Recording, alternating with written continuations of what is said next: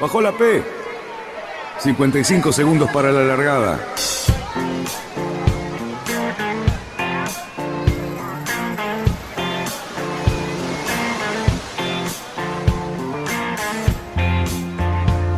Así comienza Radionautas. Toda la información de la náutica argentina. Vamos bien, vamos bien. Orsa, Orsa, Orsa. Vamos bien. Orsa, Orsa, Orsa. Cinco, cuatro, tres, dos, uno. Largamos. Buenas tardes, radionautas y señores, hoy es viernes y esta es la hora justa en la que comienza el fin de semana. Y sí, señores, estamos en el segundo programa de la segunda década de Radionautas. Así que vamos a tratar de hacer un programa excelente. Tenemos el material para eso. Ya mi amigo Cali Cerruti, como siempre, va a presentarnos a los invitados. Lo vemos al Lobo, que está muteado, pero que está atento a lo que pasa. Y Luis Petec en los controles. Así que está todo listo para comenzar el Radionautas del día de hoy. ¿Cómo están, bueno, muchachos? Hoy, ¿qué tal, Dani? ¿Cómo te va? ¿Qué tal, Luis? ¿Qué tal, Lobito? Bueno, hoy nos visitan dos personajes a los cuales le podemos preguntar de todo, de todas las cosas que queramos. Una es nuestra querida amiga Patricia Hinscher, que, bueno, nos va a hablar acerca de la realidad climática de nuestro mundo, que parece que está cada vez más comprometida. Y por el otro lado tenemos un, un contador de anécdotas y un contador de, de cuentos maravillosos, que bueno, que nos va a divertir muchísimo, que es una persona que no solamente los ha escrito, sino que además nos cuenta muy bien, porque es muy buen conversador, que es don Gustavo Águila. ¿Cómo le va don Gustavo? ¿Cómo andan vos? ¿Qué tal, Pato? ¿Cómo Buenas noches. Un, un placer y una alegría estar en, la, en, en el primer día de la segunda década de, de, de- de- de Radionautas. Buenísimas noches a todos. Buenas noches, Gustavo. ¿Qué tal, Pato? ¿Cómo estás? Estás muteada, a ver si. Ahí está. ¿Cómo te va? Bien, muy bien, por suerte. Buenas noches, buenísimo, que vamos a volver a charlar. Vamos a volver a charlar, porque sí, estamos con, con algunas consultas para hacerte. Eh, no sabemos si tenemos que rezar, si tenemos que apagar todos los artefactos eléctricos y, y de gas, o qué, qué tenemos que hacer, hacia dónde vamos. Tremendo. Pato, ¿te puedo, ¿te puedo hacer una pregunta, Pato? Dale. Eh, tengo unos, te diría, tres, cuatro o cinco conocidos que han vuelto de Europa hace poco tiempo. Más o menos en los mismos meses este, de esta temporada se han ido a hacer unas vacaciones. Todos coinciden que se murieron de calor, que les tocaron unas lluvias impresionantes. En la patria chica, de la patria grande de Luis Petec, por ejemplo, allá, por Eslovenia hubo unas inundaciones infernales. ¿Estamos hablando de todo lo mismo? Obvio. Además, nosotros ya lo vivimos, el verano nuestro este pasado, si lo recuerdan. Las temperaturas, al- todos los meses, la temperatura aumentó el máximo desde el momento en que se empezaron a registrar los datos de temperatura en la ciudad de Buenos Aires. Poner en la ciudad de Buenos Aires, yo te hablo de ahí porque es donde conozco más, ¿no? Eh, el máximo, máximo en enero lo tuvo eh, en enero del año de este año, el 2023. El máximo febrero, el máximo era así, marzo, abril. Salían las noticias y, no- y nos decían y yo decía, bueno, ya está, chicos, ya sabemos, el anterior, el otro, el otro. Y eh, rompimos todos los récords. Y ustedes recordarán además que hubo, me acuerdo que por lo menos seis olas de calor, que era lo que nosotros teníamos pronosticado para el año 2040. Eso es la. Así como veníamos con el análisis de datos históricos de la temperatura, se hicieron escenarios climáticos y se proyectó, como veníamos, se suponía que este tipo de veranos con cinco o seis olas de calor por verano iban a ocurrir en el 2040. 2023, esto lo hicimos nosotros, lo hizo la Universidad de Buenos Aires, no nosotros, ¿no? Este análisis lo hicieron en el 2019. Se reequivocaron. Se reequivocaron. Aumentaron el número y aumentó eh, la duración. porque ese es el otro problema. Vos puedes tener una ola de calor de cinco días y bueno, eh, todo bien. Tenés una ola de, calor de 10, ya no es lo mismo. Tenés una de 15, ya te estás matando. Tenés una de un mes y nos morimos todos. ¿Entendés? Entonces nosotros ya lo vivimos a eso, que la gente ahora va a Europa y lo ve como algo muy raro. No sé, eh, los que estuvimos en la ciudad el año pasado, este verano, sabemos lo que pasó. Sí, Totalmente anormal, totalmente. Claro, totalmente anormal y sí, bueno, además le sumamos el efecto de la niña, que de eso yo también te quiero preguntar si ya entró el niño o no entró el niño, y eso qué significa, porque aparentemente no son simples enunciados, sino que traen las consecuencias cada vez más graves para la vida de, los pueblos y de la, economía y de todo. Eh, yo creo, tengo entendido que hubo, creo que uno de los meses en que hubo nueve olas de calor, cuando el, el, promedio de horas de calor en verano anda en tres, por ejemplo, tres horas de calor, dos horas de calor. Acá hubo un mes que tuvimos nueve, no me acuerdo cuánto. No, nueve, no fueron, no fueron nueve, porque para, por definición, fueron cinco, pero no sé si en un mes no importa. Lo que yo te digo es, es lo que acabo de decirte. lo que estaba pronosticado, lo que estaba proyectado era un número de estas olas de calor para el 2040. Es decir, nos adelantamos 15 años, 18 años, 17 años en, en, los pronósticos, en las proyecciones. En los modelos matemáticos nos adelantamos. Entonces sí, está, está complicado el tema. Eh, acá, allá, en todos lados. No hay ningún lugar, eso fue algo que dijo el panel intergubernamental de cambio climático. Los científicos del mundo que están en un panel estudiando el tema de cambio climático lo dijeron ya no hay duda, primero, que el cambio climático tiene como origen el hombre, no hay duda, ya está. Antes los científicos no lo decían, ¿eh? porque no había pruebas suficientes, ahora lo dicen. No hay duda que está siendo tiene efectos en, en todos los lugares del planeta, todos, no hay ninguno que se salve, ninguno.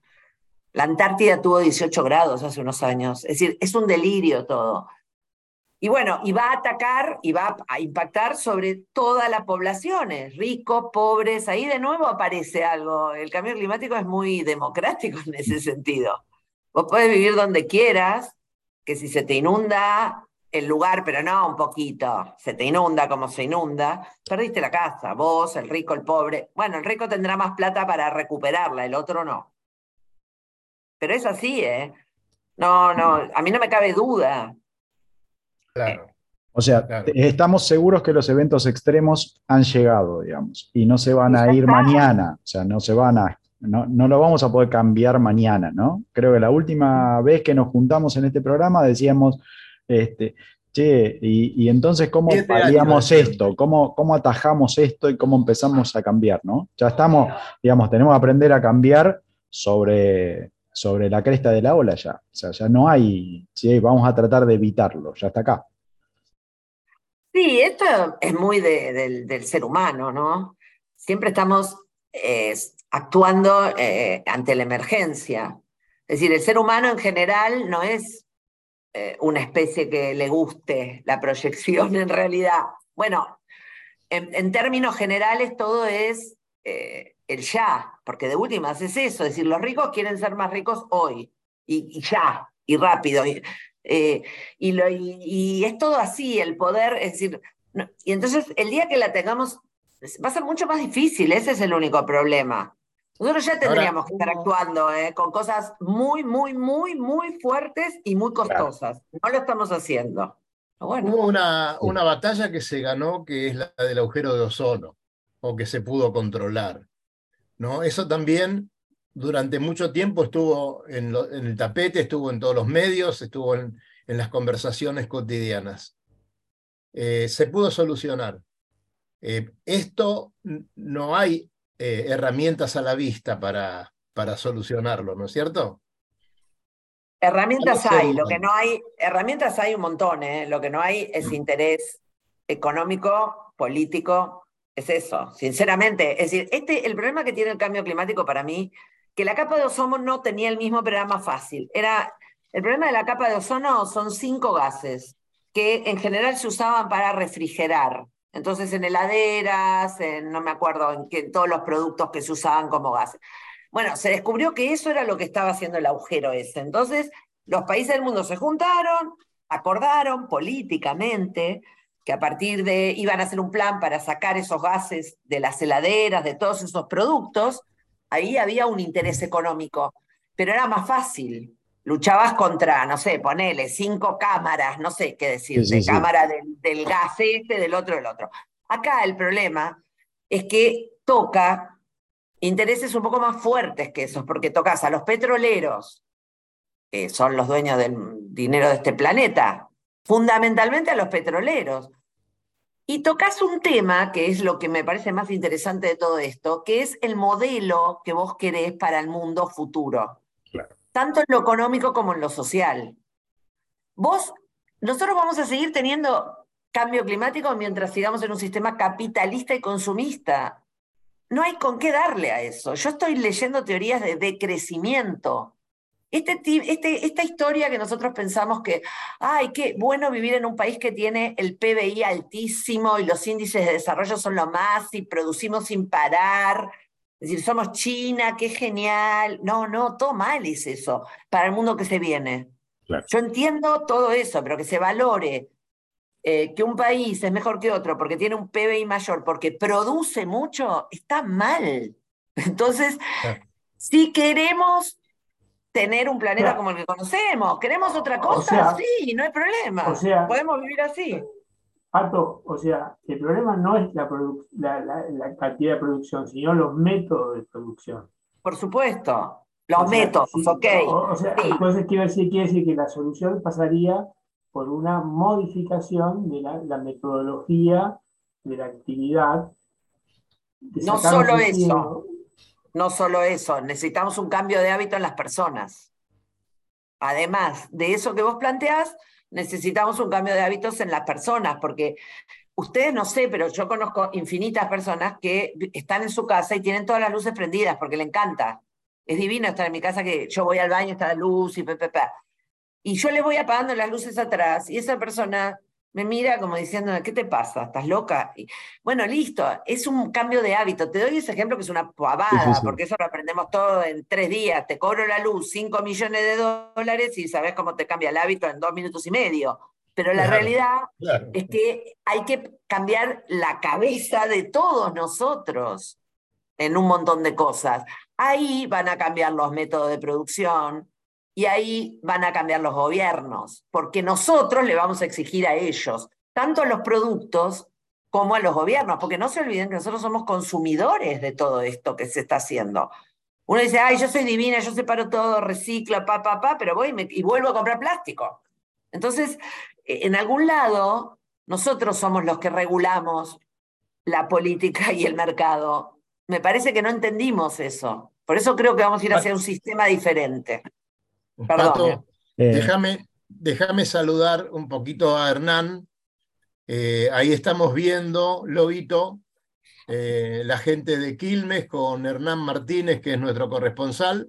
Están en este momento en Isla Grande, en uno de los barcos que el Lobo chartea permanentemente, y estamos en vivo ahí con ellos.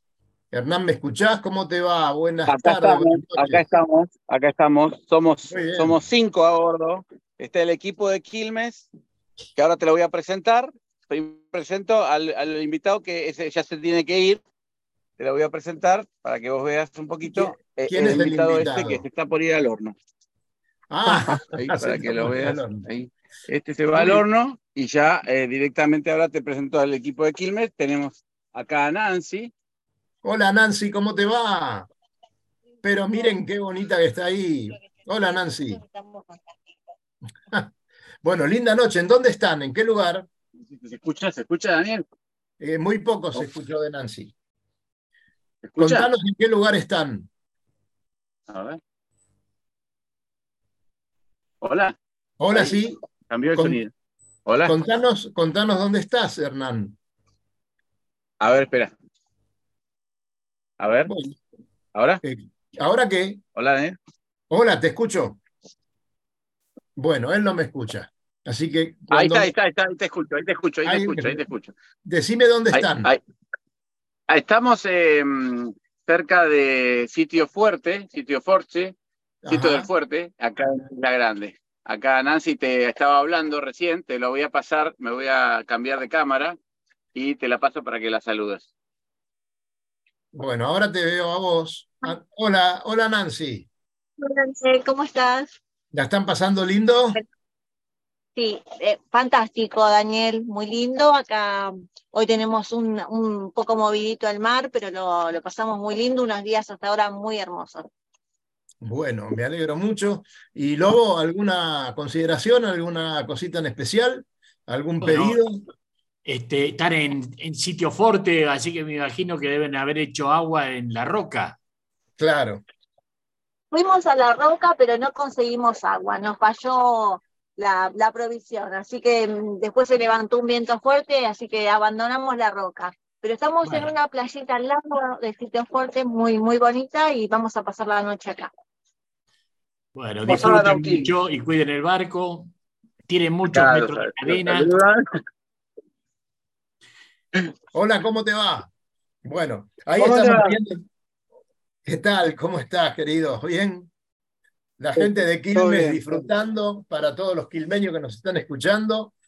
Este, bueno, próximamente vamos a alargar otra semanita para que disfruten por allá los amigos. ¿eh? Este, oh, bueno. bueno, ¿alguna, ¿alguna cosita para, para, contarnos en especial? Para seguir? Hola, ¿qué tal, Daniel? Me anoto Hola. en esta semana. Levanto la mano. Ahí está, mirá, tenemos, tenemos uno más para, para el próximo barco.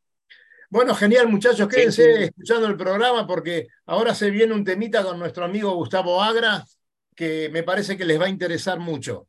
Eh, así que sigan disfrutando, pásenla muy bien y pongan eso en el horno. A lo mejor llegamos a última hora a comer algo. Esa es la idea, esa es la idea. Muy bueno, bien. Daniel, estamos por acá, estamos por acá, sigan con lo suyo. ¿Eh? Grande, Nos hermano. vemos pronto. Grande, Re linda noche, eh, la verdad, un lugar espectacular, un, increíble. Y encontramos agua eh, también increíblemente en otro lugar también. Así que Bueno. muy bueno, muy bueno. Buenísimo. Bueno, buenísimo. éxitos. Estamos por acá. Abrazo, hermano. Hasta luego. abrazo. Hasta luego. Y Gustavo, tendríamos que estar ahí nosotros, ¿no? No, no te escuchamos, Gustavo. Ah, Ahora sí. Sí. Voy a apretar el, el botón correspondiente. Pero sí, sí, sí, tendríamos que estar ahí. Calorcito, yo tengo frío, tos, tornudos. eh, hay que estar ahí, en. Bueno, contanos, contanos un poquito esa anécdota que estamos esperando, porque yo la conozco y la verdad que me sorprendió muchísimo. Ah, a Adelante. mí, créeme que a mí también me sorprendió mucho. ¿Viste? Hay veces que uno hace cosas que no sabe hasta dónde llegan, ¿viste? Y, cómo llegan. Eh, la historia arranca a principios, de, los primeros años del, del 2000, eh, cuando corría en el ecológico con Víctor Mauro, y resulta que cada vez que salíamos, hasta amarrábamos ahí en Punta Chica, y eh, yo no tenía barco en esa época y quería comprarme uno. Y resulta que siempre que salíamos, eh, había, veía un, un Pandora 27 Ajá. eh, abandonado, pero abandonado, viste, que lo ves listo para navegar con todos los cabitos agujados, todo ordenadito, pero chorreando moho por todos lados. Y viste, yo lo miraba cada salida y digo, bueno, voy a empezar a preguntar, porque por ahí se puede conseguir por, viste, por poca plata un barco abandonado de esa manera, para ver qué es lo que pasó. La cosa que eh, voy le pregunto al marinero, eh, che, ¿qué pasa con ese barco? Y dice, no, olvídate, dijo, ese no te lo va a vender. Digo, ¿pero qué? ¿Viene, sí, viene todos los meses, se queda un rato y, y después se va. Pero no lo quiere vender, no quiere que lo limpiemos, nada, le hemos ofrecido. La cosa, bueno, me fui a la secretaría a hablar, a la administración, a hablar con, con la chica de la administración, y me dice, no. Me dice, lo que pasa es que el barco era del hijo y, se, y tiene la urna con las cenizas adentro, porque era el barco del hijo. Y, y ahí me agarré una cosa, viste, de esas raras, que empezó la, la lucha conmigo, eh, de si tendrían que estar esas cenizas adentro de un barco o no, viste, de convertirlo en un, ¿viste? El barco en un sarcófago. Claro, en un sarcófago. ¿Viste? No es en un cenotafio, en un cenotafio. En un cenotafio, ¿viste? pero en este caso estaban las cenizas ahí, así que, eh, ¿viste? Era, un, era una bóveda. La cosa que ahí armando un par de motores en el taller, eh, se me empezó a ocurrir el cuento este, eh, asociado con el 31 de octubre, ¿viste? que la, cultura celta, el 31 de octubre a la noche, el mundo de los muertos toca el mundo de los vivos. Entonces eh, no hay que salir a la calle porque te puedes encontrar con un muerto, ¿viste? te puede confundir y llevarte con él. Entonces, eh, siempre todos los 31 de octubre lo pongo en mi Facebook eh, diciendo, muchachos, no naveguen esta noche, que, el mundo de los muertos toca el mundo de los vivos y te puede pasar lo que le pasó a Eduardo. Eduardo es un amigo mío, pero eh, en mis cuentos siempre pongo los nombres de los amigos, para tenerlos siempre presentes. La cosa que ahí, bueno, arranqué con el cuento este de de dos amigos regatistas, que, eh, que, uno le pide al otro que vaya a buscar el barco a Dársena, que había quedado el fin de semana anterior, porque habían llegado de, una regata crucero, se palmó el motor y lo dejaron ahí en Dársena. Entonces él se lo trae el 31 de octubre a la tarde, se lo trae para San Isidro, y resulta que el viento palma a la altura de la 19, también un punto importante porque era olla 19, eh, y fondea iba, se amarra la olla para poder usar el único farolito que tenía para poder cocinar, y se encuentra con este barco impecable, el fantasma del dueño arriba, ¿no? explicándole que él había pedido que tirara sus cenizas en la boya 19, porque los de San Isidro tomábamos todos los rumbos desde la boya 19, como los de Olivos, eh, la norma, y que los de San Isidro tomábamos de la 19 para ir a Colonia, San Juan, eh, Y es un, es un hito para... para claro, y también se toma el último rumbo. Por eso las cenizas de los muertos de San Isidro tienen que ir a la 19 para que puedan encontrar el, rumbo al cielo de los navegantes. Era, era una noche como esta, bastante fría cuando escribiste claro, eso. Claro, sí, incluso nombro, nombro, el calentamiento global, eh, incluso lo nombro, y la cosa que, eh, bueno, ahí es donde se encuentra y el muerto le dice que necesitaba retirar las cenizas ahí. Pero este pibe Eduardo no, no quería fantasmas, además decía que el único fantasma que había visto en su vida era el diseñado por Domato y que solo asustaba a sus contrincantes en regata. La cosa que, bueno, arman eh, con, con, el dueño del barco, que él lleva hasta San Isidro, arman toda una voltereta para meterse en el barco, chorearse las cenizas y llevarlas a la 19. Entonces arman toda la movida, eh, engañando al de la, portería para decir que venían a ver un barco que querían comprar y toda la bola, bueno, se meten en el, en el barco este cambian las semillas en la urna por unas herramientas que habían encontrado abajo de la cucheta, eh, cazan la ceniza, la meten en una bolsita y se la llevan. Y se suben al barco y van eh, hasta la 19 y, bueno, y ahí tiran las cenizas. El tema que al final del cuento encuentra, el dueño del barco encuentra un sobre eh, ahí en la cocina, cuando justo fue a bajar a hacer café, que decía para Eduardo, timonal del, del Mitri. Eh, el Mitri era el barco este real. Y cuando Eduardo lee, solamente cuando el otro le pregunta qué, era lo que decía la carta, le dice un rumbo, solo un rumbo. O sea que por su acción el, muerto le indica cuál es el rumbo que tiene que eh, tomar para llegar al cielo de los navegantes cuando le llegue el turno. La cosa que ahí terminó la, la historieta esta, el, cuento este, y pasaron los años, y resulta que siempre me encontraba, cada vez que publicaba, que decía, por ahí aparecía alguno que decía que no, que ya lo, las cenizas ya no estaban en el barco. Empezó el cuento a tomarse como real. Porque esto que estás contando es verdadero ya, ya dejó de ser cuento. Claro, ya dejó de ser cuento, ya pasó a ser una historia de ese barco.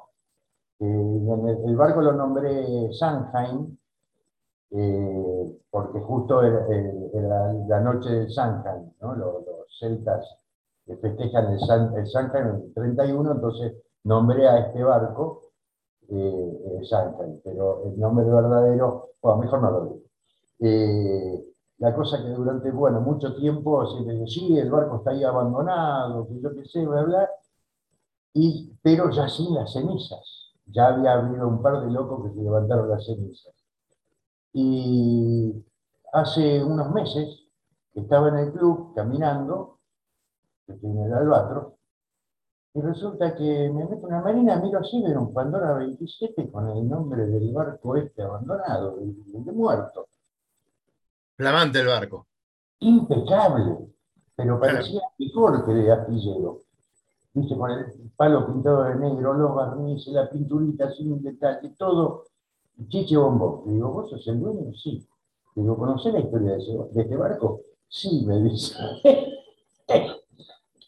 y en parte, en cierta forma, y lo comprendo porque es el dueño, eh, eh, en parte conocía la historia del cuento, eh, la del muerto y toda la bola, y me afirmó que no, que en realidad nunca hubo ningún muerto a bordo, que eso había sido mentira.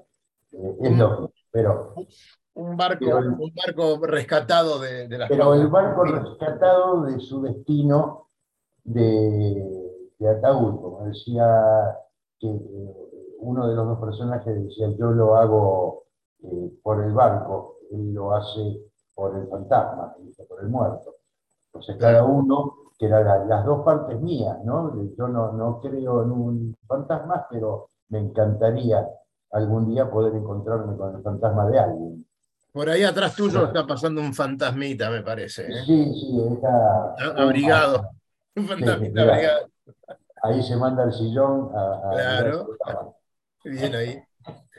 Bueno, che, mirá, mirá qué historia, ¿no? Mirá qué historia, qué lindo y cómo, cómo se pueden ir dando las cosas. Ahí estamos viendo en la filmación que está brindándonos Hernán, eh, algún pueblito ahí, costero de Isla Grande, el movimiento del barco ¿eh? y los muchachos comiendo. Qué linda semanita que se van a pasar ahí.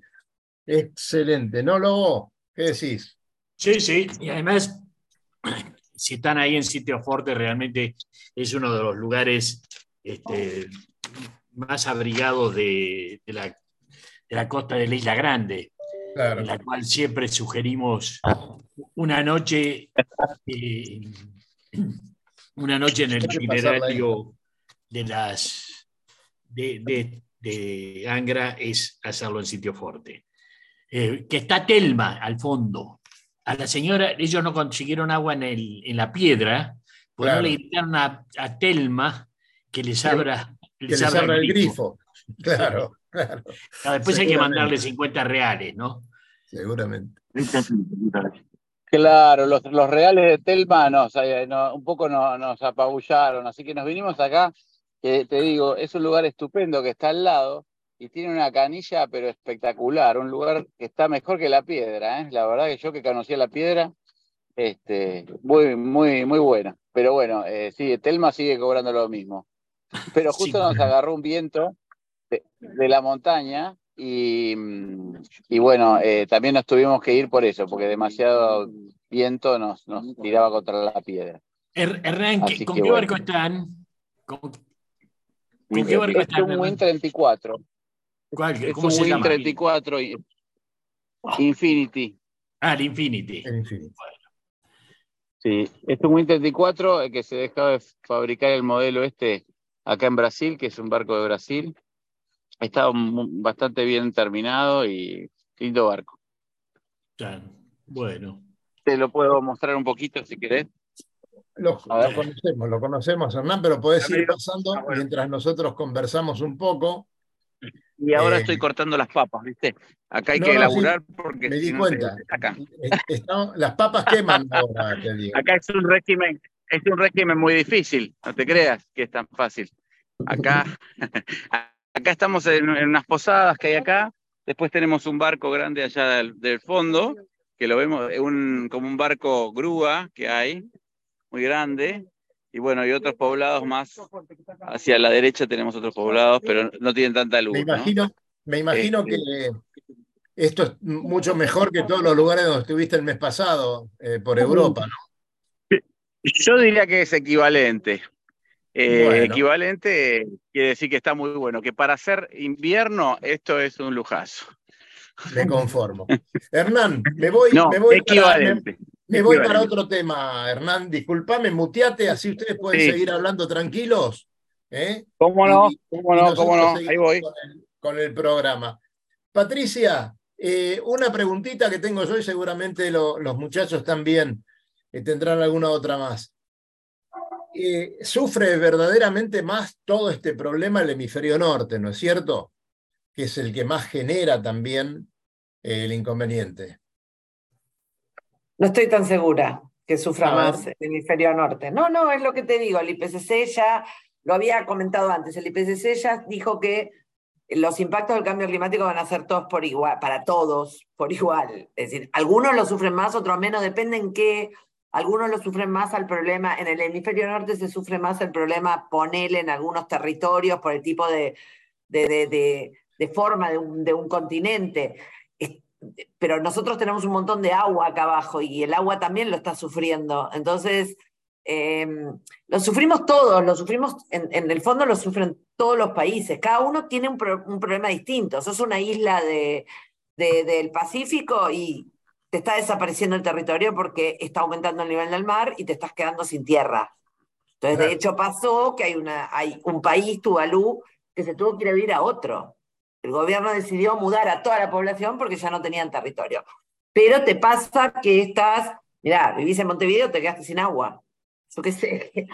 Eh, depende, ¿viste? Le pasa a todos, cada uno. es decir, cosas que ni imaginaban países que les iba a suceder, les sucede. O que lo, se la veían venir. Por ejemplo, el problema del agua en Uruguay, tiene más lejos. Era algo que podía pasar. Podía pasar desde el primer gobierno del frente que están diciendo tenemos que construir una represa porque esto puede pasar y si pasan nos quedamos sin agua.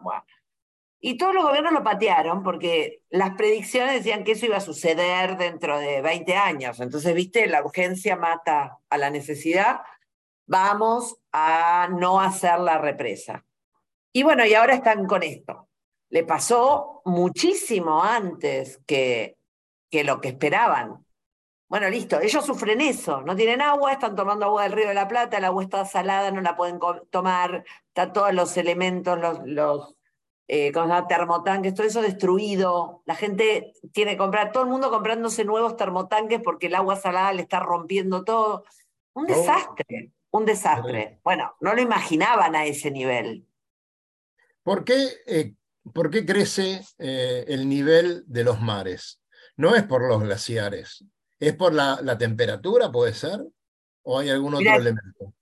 Es una mezcla de dos cosas. Cuando la temperatura aumenta, del agua, ¿no? Por supuesto, el agua se expande, eso es una cosa de física básica, propia, de la física, del elemento agua. Entonces ya ese es un primer nivel de crecimiento del agua el agua del mar está también mucho más caliente que hace 100 años atrás. Lo mismo que pasa en la tierra está pasando en el agua. Pero, perdón, perdón, Patricia, decí, por ejemplo, cuánto que, la cantidad de grados que decís que es mucho más. Porque creo que la no, no sé, no lo tengo. Yo no tengo, no tengo muy claro los números, pero poner que sea un grado, es un montón. Un grado, por ejemplo, estamos hablando de eso. Que sea un grado, que el aumento del nivel del mar, del aumento de la temperatura del agua sea, no me importa. Te, un grado, lo decía porque justamente esos valores, un grado parece que no, no me digas que es 1,05, qué bueno, qué bien que la pegué. Claro, pero por mm. ejemplo, te lo pregunté a propósito porque como más o menos yo lo sabía, un grado que no es nada, eh, es enorme el efecto que produce. O sea, lo sensible que es todo el ecosistema. Exacto. Eh, el agua es muy sensible al grado para aumentar su volumen y todos los animales y plantas que viven en ese lugar, en ese ecosistema que es el océano, también hay muchos de ellos que son muy sensibles a un grado, que no pueden vivir con un grado de diferencia, ¿entendés? Entonces, por un lado eso que te digo, que aumenta el agua, el volumen de agua, entonces sube, y además se están derritiendo los polos, es decir, y la Antártida, además de los glaciares. Entonces nosotros es, estamos agregando agua, porque también sabemos que el agua sólida y líquida tienen distinta densidad y ocupan distinto volumen, etcétera, etcétera, etcétera. Y bueno, nada, es eso. eso está pasando sin parar, eso no lo vamos a poder frenar así de fácil, que se derritan los hielos y eso va a tardar muchos años para que dejen de derretirse muchos siglos, supongo, ni siquiera años. soy sincero. Eh, un golpe muy fuerte en este momento en el Perito Moreno, ¿no? También otro récord de, decrecimiento del glaciar. Y a mí me comentaron que hace unos meses se, desprendió de la Antártida un bloque de hielo del mismo tamaño que la Argentina. Bueno, eh, eso el Instituto Antártico Argentino justamente que era tan impactante esa noticia, yo la seguí, y el Instituto Antártico Argentino como que lo desmintió, dijo que no había sido de, esa cantidad. O sea, lo digo como para que, o por lo menos para el comentario que yo leí, porque realmente cuando vos ves, un, vos ves un mapa y decís, si se, escapó tanta, tanta... Se desprendió.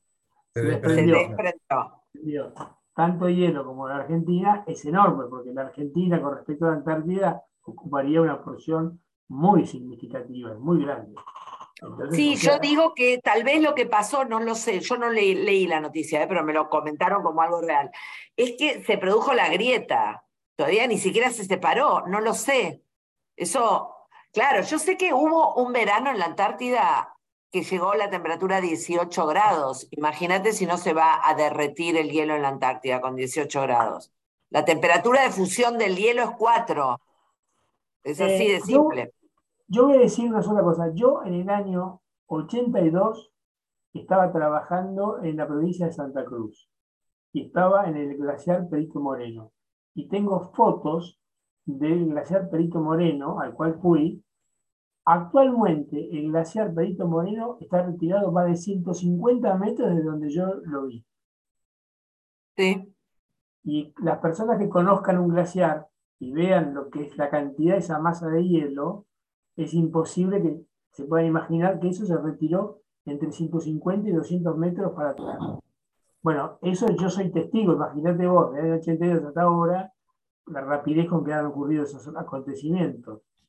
Sí. Es impresionante. Impresionante. Por eso se habla mucho de la urgencia climática. Ya no estamos hablando del cambio climático, ya cambió el término. Nosotros en el ambiente de cambio climático ya hablamos de urgencia climática. Ya el fenómeno se pasó a otro lado, ¿sí? Es muy fuerte.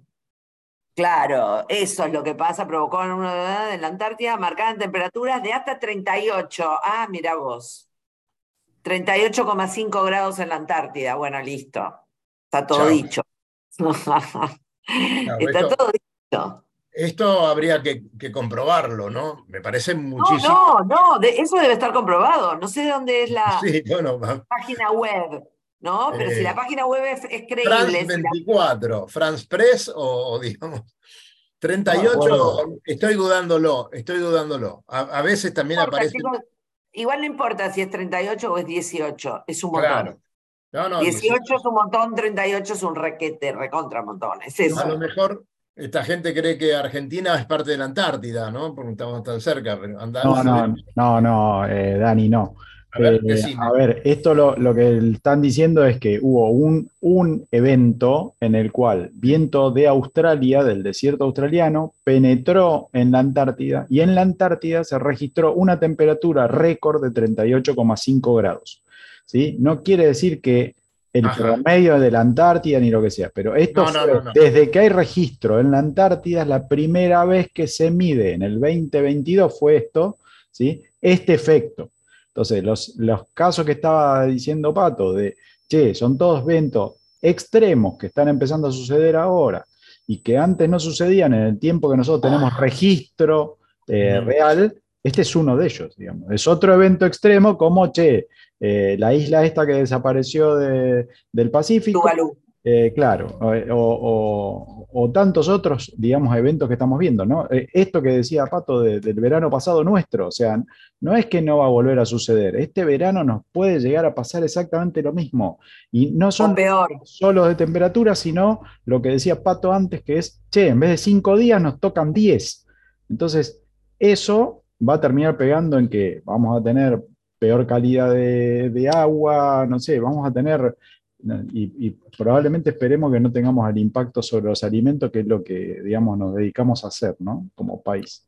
Igual te voy a decir algo peor, porque no es solo esto que vos decís, vamos a tener 10 días de calor, uy, que una hora de calor de 20 días, qué horrible. En este país, con la matriz energética que tenemos, que es un desastre, llega a haber 10 días de, de ola de calor y nos quedamos todos sin luz. Exacto. Entonces, no es solo que vamos a tener calor durante 10 días y nos vamos a quedar sin alimento porque se cortan las heladeras de los supermercados. Mira, yo cuando empezó el COVID a mí me llamaban para dar charlas, así que todo el mundo quería, viste, hacer algo. Yo empezaba mi charla de esa manera. Empezaba y les decía, imaginen un, una ola de calor, es decir, el día, así, estar encerrados por una ola de calor porque no puedes salir porque te morís de calor, porque no hay luz, porque no esto, pero ya no hay alimentos, ya no hay nada. Un mes entero así, sin poder salir a la calle a comprar nada. Yo que vivo en un piso 21. Empezaba así, les decía, ¿ustedes se imaginan esa situación? Bueno, eso es lo que se viene con el cambio climático. El COVID es un chiste. así empezaba, esto es un chiste. De lo que viene es un chiste. Bueno, esos son los problemas. Eh, por eso es tan importante actuar ya. ¿Y qué se debería hacer? ¿Qué es lo que se recomienda? ¿Qué es lo que se pide eh, en los organismos más importantes del cambio climático? No quiero, no me busquen porque voy a decir algo que no debo. Sí, sí. El día de la fecha, el día de la fecha no puedo decir esto porque hay veda política. No puedo. Pero la realidad es eso. ¿Qué se necesita? Mirá, vamos a empezar así, de nuevo, de arriba para abajo. Lo primero, Voy a ir bien, como yo considero. Voy a ir primero por abajo, la gente. La gente tiene que cambiar los hábitos, ya lo mencioné. Tenemos que ser diferentes, tenemos que actuar diferentes, tenemos que cambiar nuestro modelo de vida. Después me voy a las capas medias, las empresas, pa, pa, pa. Y acá arriba me voy con los gobiernos.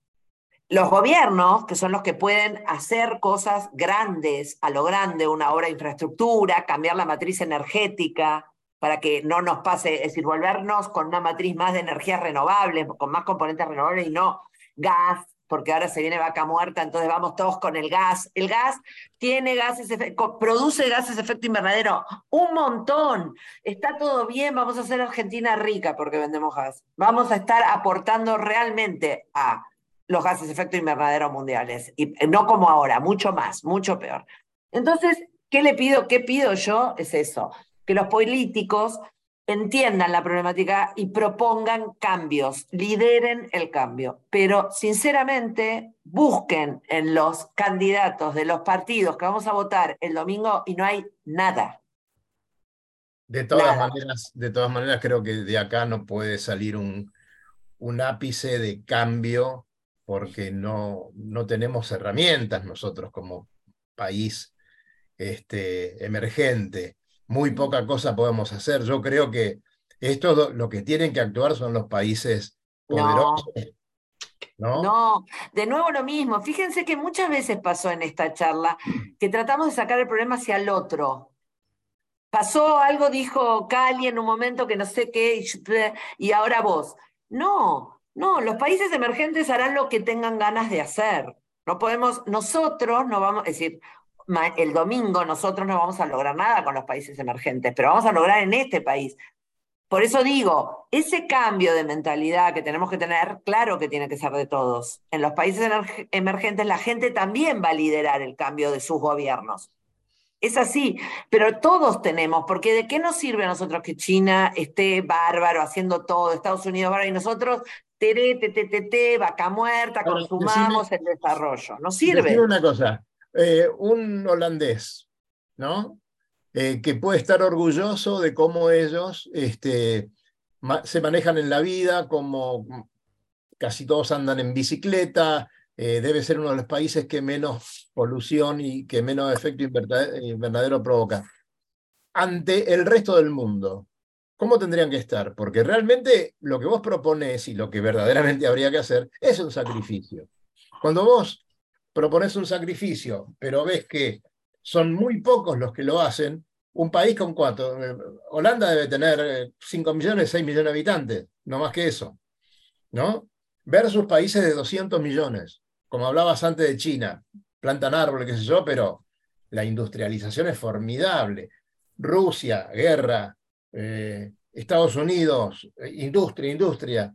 Es decir, bueno, los holandeses hacen lo suyo, viven en su micro, pero también reciben todo el, el, perjuicio de los demás, ¿no es cierto? Sí, sí, por eso ellos también lo reciben, pero no por eso dejan de hacer. Claro, muy claro que ellos lo están sufriendo. Imagínate que Holanda le está aumentando el nivel del mar de oh. una manera, con la poca tierra que tiene, están haciendo obras sin parar, están pensando formas de cómo hacer para que no se les inunde el país todo el tiempo, los holandeses. Pero esta es la diferencia. Los holandeses están pensando y están haciendo. Y además de estar pensando y haciendo, están mostrando lo que hacen al mundo. Te digo porque yo el año pasado estuve en Dinamarca un mes aprendiendo sobre qué hizo la ciudad de Copenhague para enfrentar el cambio climático, para que después pueda venir y aplicarlo en este, en este país, por ejemplo. Entonces, ellos hacen, después podemos discutir de otros temas, porque es verdad, ellos son ricos y eh, hay miles de cosas. Obvio que este, este problema es tan complejo por eso, porque está, toca, está cambiando el modelo del mundo, es decir, el modelo, el sistema en que nos vamos a tener que manejar. Eh, si fuese solamente lo ambiental, sería mucho más fácil resolver este problema. Pero el problema es que todos los problemas ambientales son político-económicos. Vos sabés que hay una diferencia entre lo fantasioso y la ciencia ficción. Eh, la ciencia ficción eh, es algo que a lo mejor es improbable, pero podría pasar. ¿Vos cómo ves? Eh, ¿qué, es el peor escenario que vos ves de acá a 20 años? Que a lo mejor, si tenemos suerte, alguno de nosotros lo puede llegar a ver. Mirá, no veo nada muy distinto a lo que está pasando. Es decir, cada vez va a haber más eh, eventos como el de falta de agua en Montevideo, pero va a pasar en Montevideo, en este, en el otro. No va a pasar a nosotros, pero nosotros tomamos agua del Río de la Plata, que es una palangana infinita. pero, claro, Igual eso lo vamos a arruinar por otro lado, porque va a estar tan contaminada el agua que para descontaminarla vas a tener que pagar tanta plata que te va a salir más cara que un ojo, ¿viste? De la cara. Ahí está el problema. Entonces, uno van a faltarle el agua, el otro van a tener el agua contaminada, el otro va a tener eh, el agua con agrotóxicos. Eh, ¿Viste? ¿Cómo veo el futuro así? Todo amplificado. Yo no creo que haya nada de lo que estamos viendo como problemas actuales reducido en el futuro. Pero no es porque no veo que estemos haciendo nada para cambiarlo. Nada, nada de nada.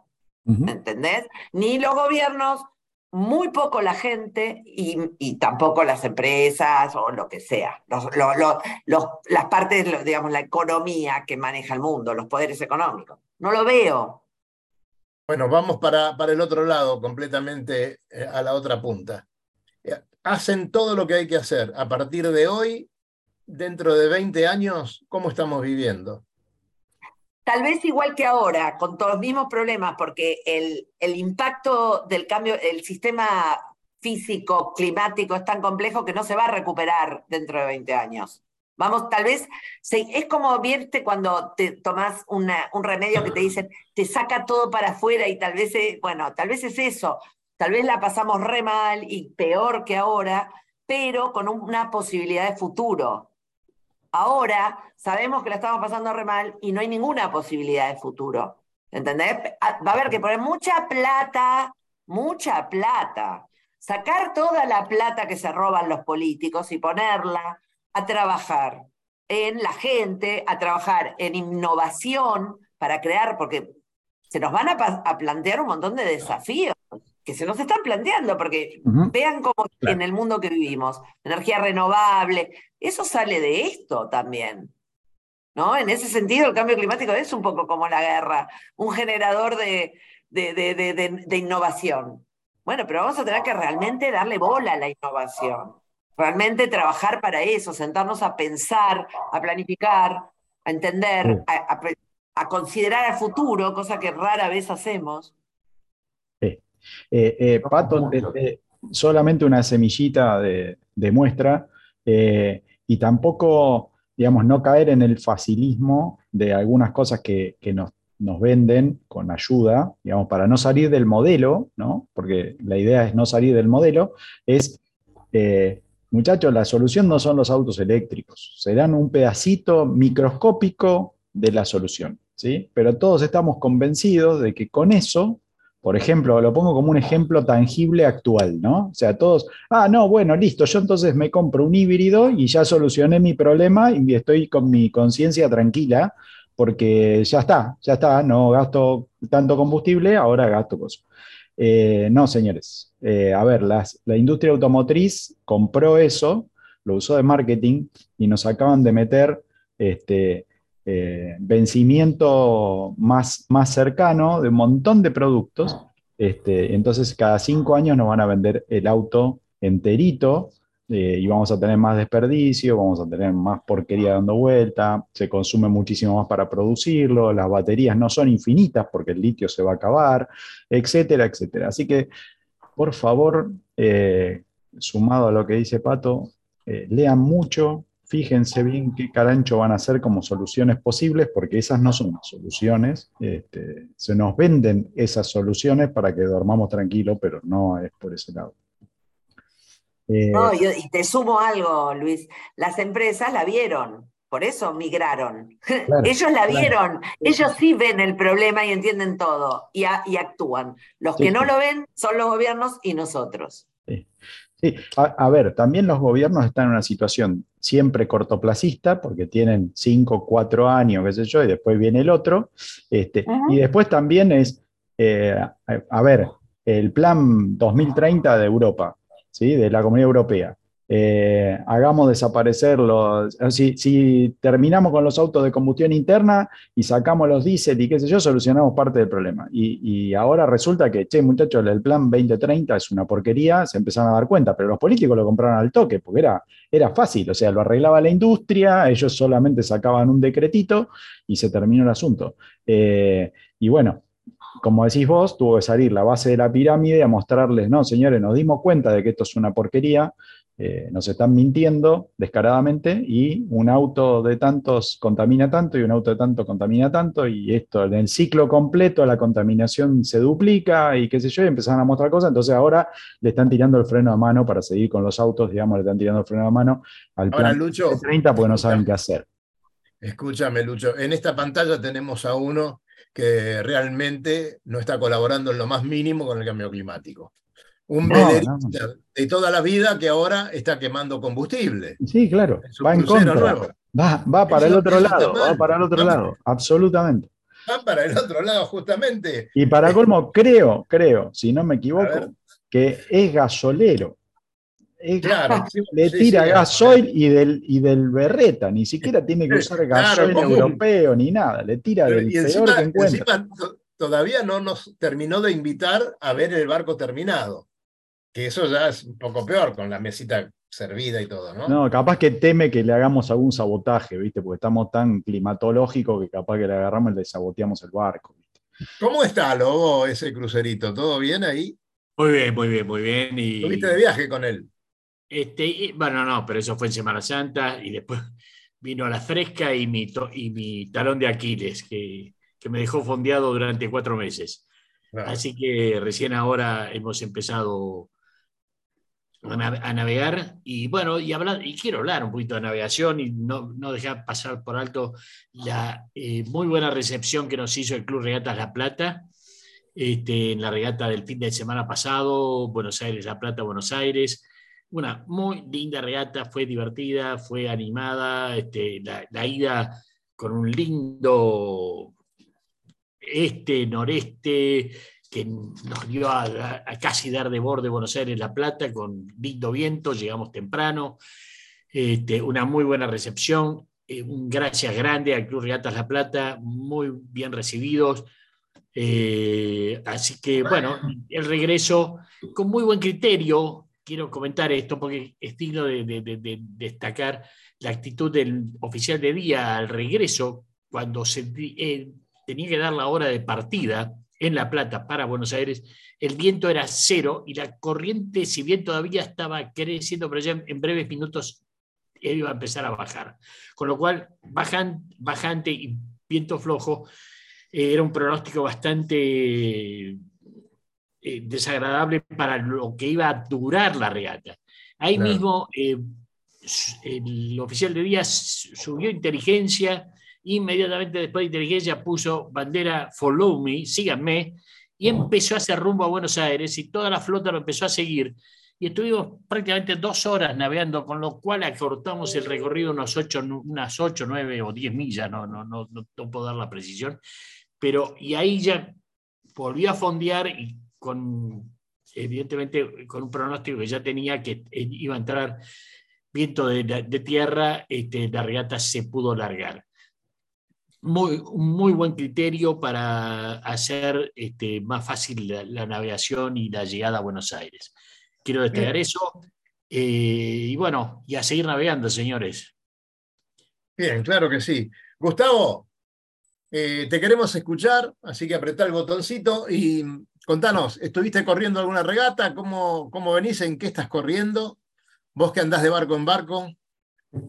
Mira, eh, justo este fin de semana eh, corría los clásicos, no, yo no, no, recordaba la fecha y me comprometí con mi hija en correr la, la del domingo, así que no pude correr con los clásicos, una pena, porque si hay algo que me gusta es correr el clásico, es de lo más divertido, aparte que es un espectáculo impagable. Y la cosa que me fui a correr con mi hija fue la primera regata que corro con ella, corrimos en doble. Bien. La petilla se portó bárbaro. Hicimos un, te digo, una buena regata hasta la última pierna. Veníamos segundos en el agua. Ojo, con fondo sucio también, viste, el barco sin medir. Pero el tema era poder correr con ella. Y la cosa que rompimos la gansera eh, en la última pierna cuando vamos a hacer el spinnaker eh, la botavara enhebró no sé cómo el amantillo de tangón, así que no pude terminar de izar el globo, eh, lo tuvimos que bajar y llegamos a oreja de burro, maltrechos, pero de cabezones, los dos, viste, eh, gallegos, cruzamos la línea de llegada últimos, pero con contentísimos. Con la frente bien alta. Sí, claro, con la frente en alta. Rotos, pero llegamos. Eh, lo importante es eso. Ahí está, ahí está. Muy bien ahí, Lucho. ¿eh? ¿eh? Lo que pasa es que yo no tenía zapatillas, ¿viste? siempre claro. para bordo. Te estamos dando una solución para la próxima vez que te pase eso. Pero eh, yo criticaría lo mal replicado que está la vela de proa, pero no la zapatilla para el tangón. Para, para, para poder la vela, no sé no puedo, no, no, no puedo creer el, logo, el isotipo de la vela. Sí, esa vela tiene más de, Esa vela es del siglo pasado. Pero claro, no. Bueno, muchos tenemos Tiene 30, 30, años tiene esa vela. No, más, más. Bien, más también. esa, esa Wilson debe ser de los 80, 70 y pico. Puede ser, sí, sí, sí. Bueno, un, gran abrazo. De todas maneras, nuestro amigo Wilson, gran navegante. ¿eh? Gran amigo. Che, qué bien. ¿Me permiten eh, aconsejarles que cuando tengan que pintar su barco, cuando tengan que hacer barnices, cuando tengan que reparar alguna cosa, en principio utilicemos pintura Yori. También vamos a hablar de multimarine en un rato, pero Yori los podés encontrar siempre en la ferretería náutica más grande que tenemos en las inmediaciones del río. Así que ahí te van a estar atendiendo nuestro amigo Daniel Zimmerman de la mejor manera, con las mejores y los mejores consejos y las mejores marcas para todo lo que nosotros necesitamos. Shori es la pintura para nuestro barco, sí señor. Bueno, y con Multimarín, ¿sabés qué tengo que hacer, no? Multimarín tenemos que leerlo porque eh, ahí está. Es un servicio de soluciones integrales a las necesidades de tu embarcación, tratamiento de la obra viva, pintura integral, instalaciones eléctricas, sanitarias, mecánica interior, el laqueado, todo, todo para tu barco. Y cuando estés por pedir el presupuesto, recordá que luego de ello, decí que va de parte nuestra y el 10% en efectivo te lo van a hacer de descuento. Multimarín, ahí tenés el teléfono. Así que arreglar el barco, por favor, ya no podemos ver esos barcos abandonados en tantas amarras de tantos clubes del país. Ahí la foto, a ver, nuevamente la foto, Gustavo. Esa foto la conozco, ¿eh? pero nos abandonó. Nos abandonó el, artista. Se fue. Se fue sin saludar, aparte, me parece. Cali está siempre presente. Sí, bueno, ¿y ahí qué estamos viendo? A ver, foto de Claudio Cambria, señor, uno de los grandes fotógrafos del Río de la Plata. En ¿Eh? San Antonio, por supuesto. llegando, ¿eh? llegando, a La Plata. Mira vos. Mira vos. 513 la, la, vela. Y allá seguimos viendo algunas imágenes del mar, ahí en las cercanías de Angras, de Paratí, de Isla Grande. Y ya saben, cuando quieran visitar esa zona y pasar una semana maravillosa, al Lobo Janelli o a nosotros, que seguramente le vamos a conseguir lo que quieran. Patricia, nos vamos a tener que ir, pero vos te vas a quedar antes de... Eh, eh, cuando termine el programa, quédate un ratito que vamos a conversar unos minutos porque...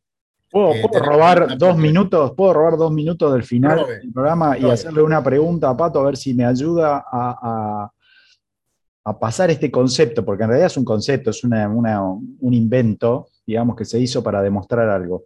Eh, Pato, ¿nos contás cortito qué significa el día del sobregiro para la Tierra, para los humanos? Bien, es un concepto muy fácil, porque todos nosotros tenemos una cuenta de banco donde recibir, tenemos un dinero, el dinero que tenemos, nuestra cuenta tiene un dinero X. Si uno la distribuye bien, bueno, puede vivir todo el mes. Si uno no la distribuye bien, vive parte del mes. Se hizo un cálculo de los recursos naturales que tiene la Tierra para mm, que necesita la Tierra para mantener todo lo que tiene, incluidos nosotros, por un año entero. Eh, entonces, lo que se está viendo es que en general estamos consumiendo, estamos pidiendo crédito. La realidad es eso, le estamos pidiendo crédito al planeta diciendo, bueno, este año me gasté un año y medio, dale, préstame medio año. Y el año pasado me gasté un año y casi medio también, porque esto empezó a suceder que, obvio que es un concepto teórico, ¿no? Tenemos X cantidad de recursos de acuerdo a lo que producimos. Bueno, hace 10 años atrás, ese día donde decíamos, bueno, ya está, nos gastamos toda la plata, ocurría en noviembre. Eh, después empezó cada vez a adelantarse más y ahora fue en julio. Eh, entiendo que fue hace unos pocos días. Entonces, nos estamos gastando un planeta y medio, está claro, porque si lo gastamos en julio es un planeta y medio. Y bueno, nada. Eh, nosotros no, nosotros vamos a tener, el problema va a ser los nietos, mis nietos y recontranietos de, de todos ustedes, porque yo no tengo hijos. ese es el problema. Nos estamos consumiendo los recursos de las generaciones futuras. De eso se trata el día de sobregiro. Claro. Pequeño concepto para dejarles para terminar el programa. Este, estamos sobregirados. Claro, estamos, sobregirados unos cuantos meses al año, todos los años. Así que. Eh, Gustavito. Estamos. gracias. sí, Estamos sobregirados porque consumimos mucho o porque somos muchos. Las dos cosas. Ya, ¿la Tierra está preparada para bancarse a más de 7 mil millones de monos? Eh, no, pero tal vez si consumiésemos de otra manera, estaríamos ya, Hay ciertos puntos, por ahí cosas. un poco la agonía, ¿no? Bueno, ustedes, ustedes vieron lo, lo que pasa con estos temas, ¿no? Podríamos estar horas y horas hablando, pero bueno, quiero saludarlos A Gustavo, gracias como siempre. Sabés que tenés el ID, te conectás y estás en la radio. Pato, no te vayas, que queremos hablar con vos. Gracias por estar como siempre. Un beso grande. Hernán, ¿cómo te envidio, Hernán? sí, sí, sí. No tenés, no tenés duda que no tenés duda que me tenés que envidiar, no sabes lo que es esto, es una cosa espectacular. Mandale saludos a toda la tripulación, un beso grande a todos y bueno, sigan así, pasándola lindo. Acá les mando, acá les, acá les mando, acá les mando. Nos encanta. Acá, te saludan, espera que te lo pongo acá, que te saludan ahí. Nos, eh, encanta haber sido parte de esto que están pasando ustedes ahí. Uy, Estamos ahí. Saludos, Daniel. Ah, nos opacó la cámara el, la bruma del, mar, que la vamos a limpiar. Con bruma. ahí, está, ¿ves? Ahí está. Ahí, estamos, medio desbrumamos un poco. Eh, no sé, nos está traicionando la cámara. Pero bueno, aquí están ellos. Sigan así, la bella ahí. Y, sigan sufriendo, sigan sufriendo. Sí, señor. Lobito, sí, vamos a necesitar ¿eh? asistencia cuando lleguemos, ¿eh? porque no vamos a poder soportar el shock. ¿eh? Tengo que terminar el programa, Hernán. Te mando un gran abrazo. Nos estamos viendo la semana próxima. Chau a todos y como siempre, en el agua, vamos todavía. Recorra islas y playas disfrutando del mar y la naturaleza. Sumérjase en aguas cristalinas y vea con sus propios ojos la danza de los delfines. La danza de los delfines. Tiempo libre, caminatas, noches mágicas y mucha diversión. Con la vale experiencia de Lobo Janelli, la persona que más sabe de charter náuticos.